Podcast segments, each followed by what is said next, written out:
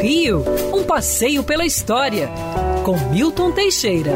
Amigo ouvinte, dia 11 de junho de 1855 começavam as obras para a construção da estrada de ferro que se chamaria Dom Pedro II. Essa estrada de ferro, desenvolvida pelo brasileiro Cristiano Ottoni, saiu muito cara, mas ela era necessária. Ela ia ligar as fazendas de café do Vale do Paraíba ao Rio de Janeiro, permitindo o escoamento do café com facilidade.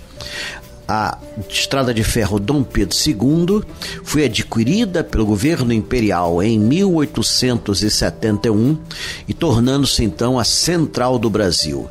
Em 1868, Dom Pedro II inaugurou o primeiro trecho de 33 quilômetros indo até Burns, queimados, né? Até queimados. Em 1868, a Central do Brasil passava por todo o Vale do Paraíba e recolhia o café.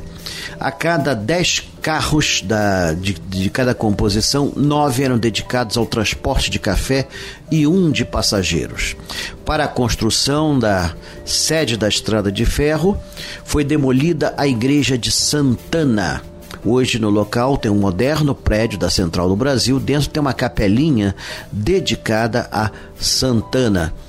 E detalhe, foi nessa central no Brasil que se fizeram as primeiras experiências com telégrafo e com luz elétrica. Imagina, o imperador foi ao prédio da central para inaugurar as primeiras seis lâmpadas elétricas do Brasil.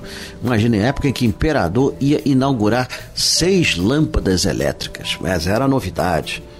A Central do Brasil hoje é a Supervia né, e presta ótimos serviços aos brasileiros. Os trens vivem superlotados porque cada vez mais trabalhadores fazem uso desse importante meio de transporte que ainda hoje ajuda no progresso de nossa cidade por que não dizer, do nosso país.